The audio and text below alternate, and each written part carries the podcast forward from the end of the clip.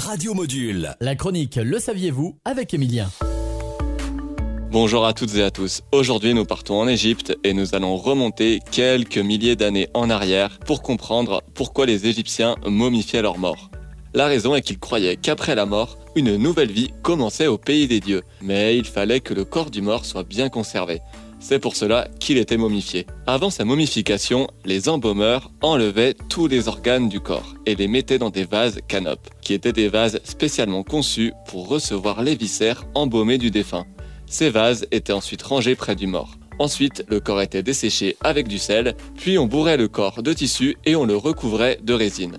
Par la suite, il était enveloppé de bandelettes, un masque était posé sur le visage et enfin, on plaçait la momie dans le sarcophage. Le mort était finalement porté dans son tombeau avec tous ses objets, aliments, meubles, objets de toilette, etc.